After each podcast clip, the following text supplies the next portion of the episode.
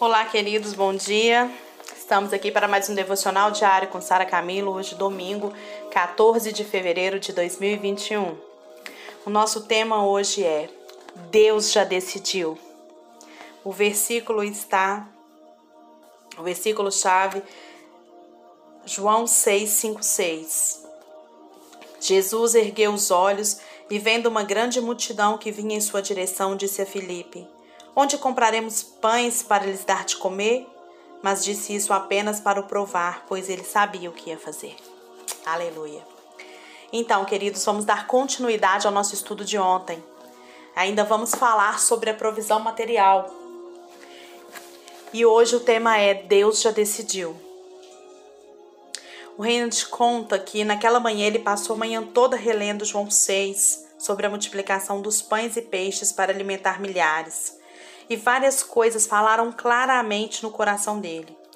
E uma delas foi que não importa se vemos ou não a manifestação da provisão de Deus em nossa vida, Deus, ele já decidiu ser generoso conosco.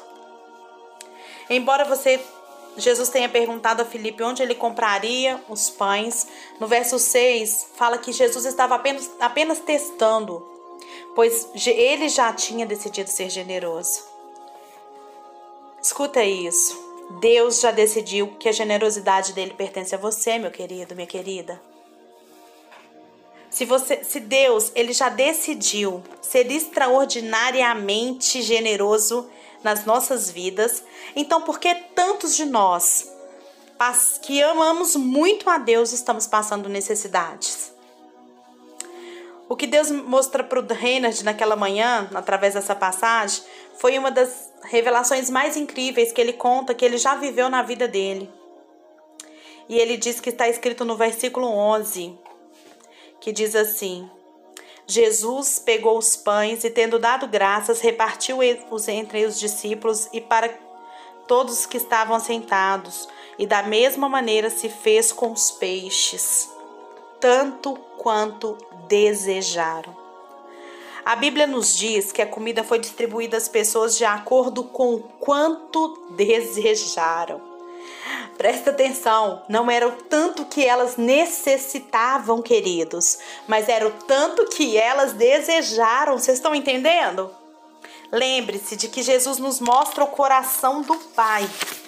Então, o coração de Deus, o próprio Deus diz que todos podiam receber o quanto quiserem. Portanto, a gente não pode culpar Deus se não houver provisão abundante na nossa vida, queridos. Porque os únicos culpados de não ter uma vida abundante somos nós. Não é Deus. Deus já nos deu tudo em Cristo há dois mil anos. Deus já nos deu com a obra consumada da cruz. E Efésios 1,3 diz que tudo já nos foi dado através de Cristo, todas as bênçãos espirituais das regiões celestiais. Isso pode parecer cruel e eu compreendo que você pense assim. Mas vamos compreender, queridos, essa frase tanto quanto desejaram. Essa frase no original ela significa estar decidido ou determinado a pegar grande quantidade. Jesus, ele não decidiu quanto cada pessoa pegaria. Ele não falou assim: cada um pode pegar um pão e um peixe, três pães e um peixe. Não, ele deixou que a decisão fosse feita por cada um. Então, a decisão cabia totalmente àquelas pessoas. A decisão cabe totalmente a nós. Naquela, no meio daquelas pessoas, eu imagino que havia pessoas com mentalidades e coração diferente. Teve gente que ficou, vou pegar só meio e meio peixe, que é o suficiente para mim. Teve gente que pegou as migalhas. Deve ter tido gente que pegou três, quatro, cinco pães e comeu tudo e ficou satisfeito ali. Deve ter gente que pegou pão e guardou para dividir com o vizinho, com um amigo que não tinha pão. Pode ter tido gente que pegou o pão para vender para ganhar dinheiro. Aquele que pegou muito, teve muito. Aquele que, aquele que pegou pouco, teve pouco. Jesus, ele refletiu o nosso Pai generoso. E ele não decidiu quanto cada um pegaria. Cabia a pessoa decidir. A dolorosa realidade que todos nós temos que enfrentar na nossa vida é que o fato de haver muito ou pouca provisão em nossa vida não tem nada a ver com Deus, queridos. Mas ela depende do nosso próprio coração, do estado do nosso coração. Sempre teremos o que o nosso coração acredita. Presta atenção. Sempre teremos o que o nosso coração acredita. Como está o seu coração? O que o seu coração tem acreditado que você tem, que você merece, que você tem? Na gramática do idioma original, em que a expressão foi escrita, ela está na forma ativa e significa o quanto você pegar e continuar pegando. Eu estou plenamente ciente de que muitas pessoas pelo mundo têm abusado da mensagem da prosperidade. Muitos têm usado dinheiro para lucro pessoal, movidos por ganância, e permitiram que seu coração fosse totalmente tomado pelo amor ao dinheiro, que é a raiz de todos os males.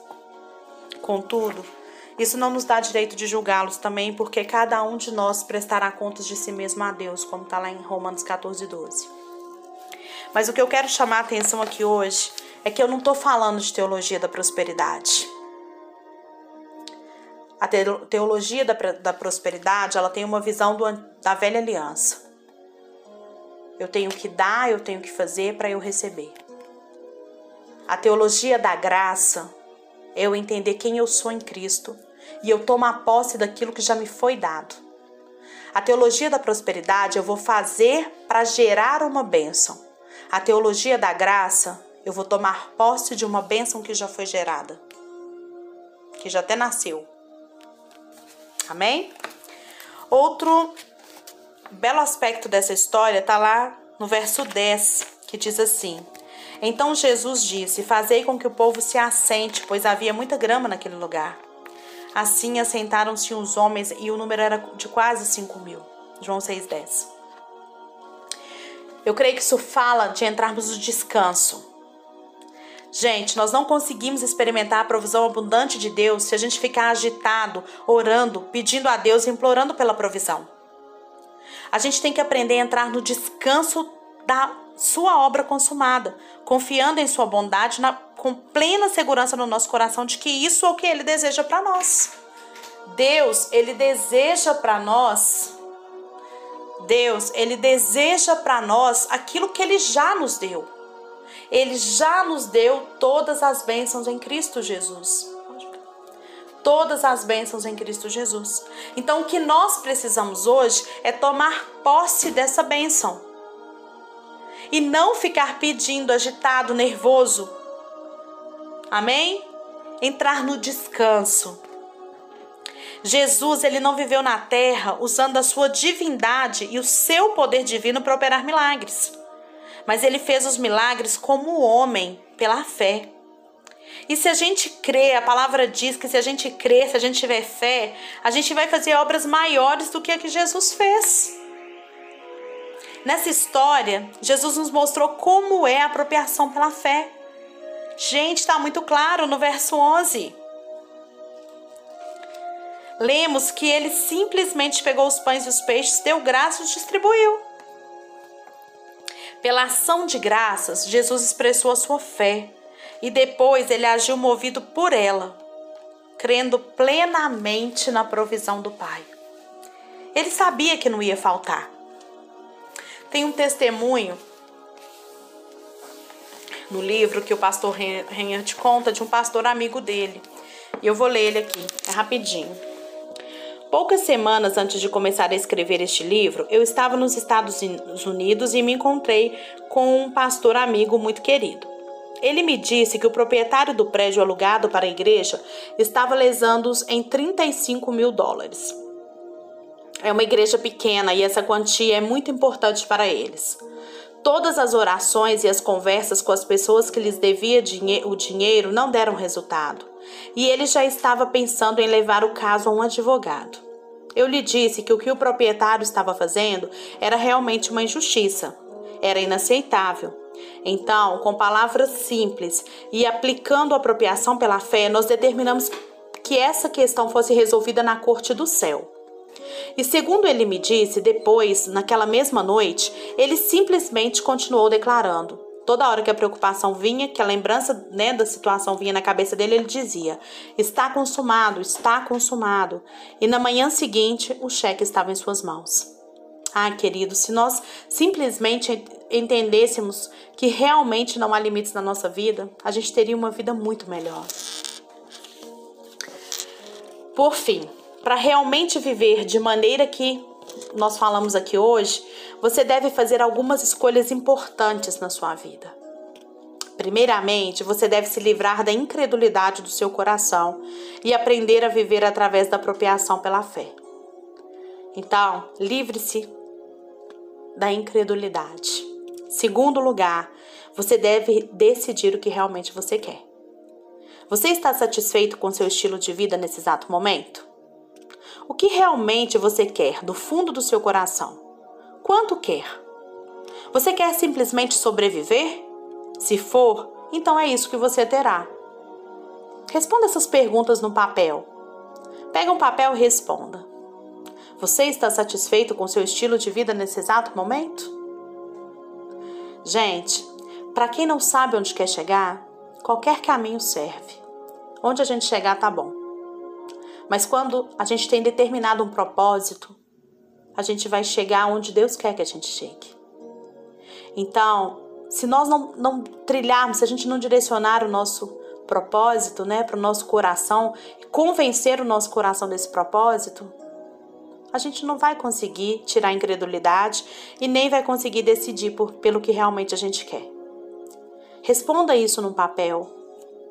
Depois, quando você terminar de responder essas perguntas, que eu falei aqui, vou repetir. Você está satisfeito com seu estilo de vida no exato momento? O que realmente você quer do fundo do seu coração? Quanto quer? Você quer simplesmente sobreviver? Quando você terminar de responder, anote a sua decisão. Qual a mudança que você quer? O Reinhard aqui no livro, ele diz que ele decidiu ser milionário. Eu tô com ele. Eu decidi ser milionária. E o desejo do meu coração é distribuir milhões para o reino de Deus. E eu vou fazer das palavras do rei as minhas. O meu desejo é distribuir milhões para o reino de Deus, para missões e para as crianças pobres e sofridas. E não ter que ficar me preocupando com a minha provisão pessoal, mas viver a minha vida sem ter de pensar no meu sustento diário. E desfrutar da bondade de Deus, é o que eu mais desejo na minha vida. E em terceiro lugar, você precisa se posicionar. Posicione-se com ousadia e declare: Eu me posicionei para receber todos os recursos do céu que me pertencem em Cristo. Deus, ele disse que eu poderia pegar o quanto eu quisesse. Então eu não me preocupei com as finanças, eu não me preocuparei com as finanças, não me preocuparei com a saúde, mas eu terei provisão abundante para desfrutar da bondade de Deus e ser generoso em todas as ocasiões. Quando ele diz isso aqui, ele não está falando para a gente ser irresponsável.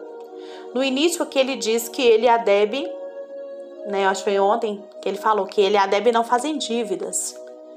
Ele e a eles esperam a bênção vir do céu. Então, o que ele está falando aqui na gente declarar não é declarar irresponsabilidade com a saúde, com a, com a, com a vida financeira, mas é a gente deixar a provisão de Deus chegar na nossa vida. Então, eu não vou ficar sofrendo porque eu tô doente, porque não tá tudo bem. Eu vou fazer o tratamento, mas eu vou crer que Deus está no controle, que Deus é, é soberano e Ele está no controle da situação. Eu decido que Ele está no controle. Da mesma forma com a vida financeira. Eu sei que o meu Deus é provedor e Ele vai trazer porque Ele prometeu, Ele é fiel. Eu não vou agir com irresponsabilidade em nenhuma área da minha vida, mas eu vou declarar tudo aquilo que eu já tenho em Cristo. Por isso que eu estou dizendo que é diferente da teologia da prosperidade, a teologia da graça. E a igreja precisa entender a teologia da graça. A menos que você se posicione ativamente para receber o que Deus já lhe deu, você não vai experimentar isso, queridos. O reino te conta que cerca de 25 anos atrás, ele foi na frente de uma pequena igreja dele na Áustria e disse: Eu serei milionário. E agora ele diz que nos últimos dois anos ele recebeu mais de um milhão de reais do nosso Pai amoroso lá no céu, né? Para investir nos lares para as crianças. Repara, não foi para ele que ele recebeu. Ele recebeu para cumprir o propósito. Isso é a teologia da graça. Em quarto lugar, você deve renunciar, rejeitar e recusar a pobreza. Declare que ela não tem legalidade para estar em sua vida.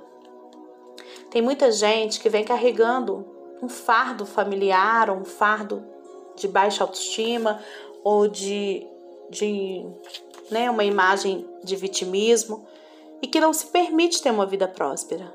Acha que sempre vai dar errado, sempre ele não vai conseguir.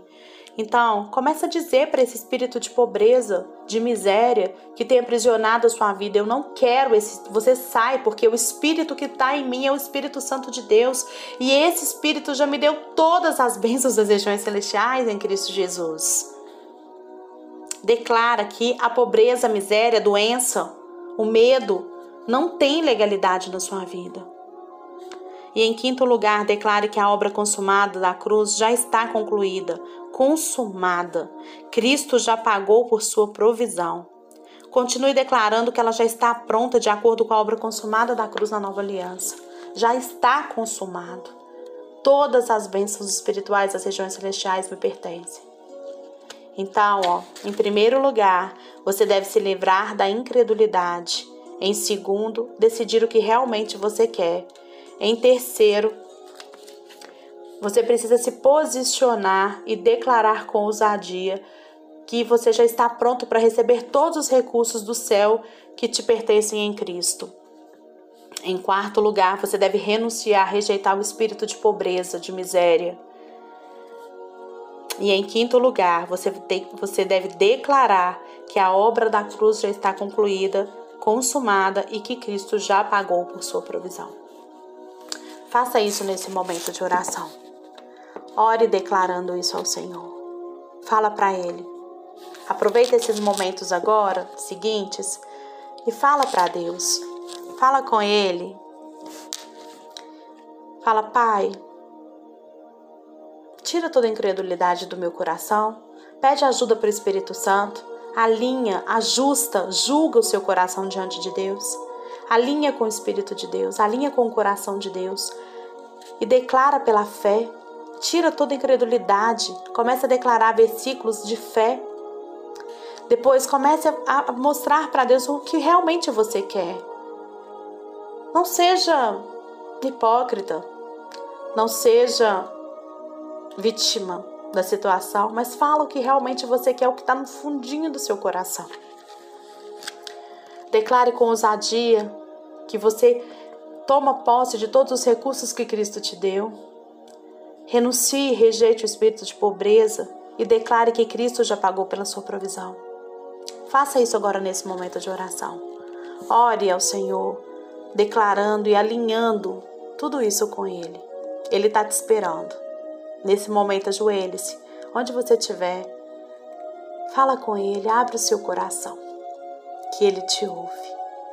E em nome de Jesus eu declaro que todas as bênçãos já estão sobre a sua vida. Deus te abençoe.